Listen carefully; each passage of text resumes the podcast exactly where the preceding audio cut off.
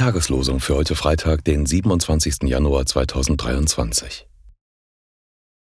Der Gerechte ist wie ein Baum, gepflanzt an den Wasserbächen, der seine Frucht bringt zu seiner Zeit, und seine Blätter verwelken nicht. Psalm 1, Vers 3. Paulus schreibt, Ich bete darum, dass eure Liebe immer noch reicher werde an Erkenntnis und aller Erfahrung, erfüllt mit Frucht und Gerechtigkeit durch Jesus Christus, zur Ehre und zum Lobe Gottes. Philippa 1, Vers 9 Wenn ihr wollt und einen kurzen Augenblick Zeit dafür habt, dann empfehlt doch diesen Podcast weiter und lasst mir gerne eine 5-Sterne-Bewertung da, wo auch immer ihr den Podcast abonniert habt. Herzlichen Dank und einen gesegneten Tag.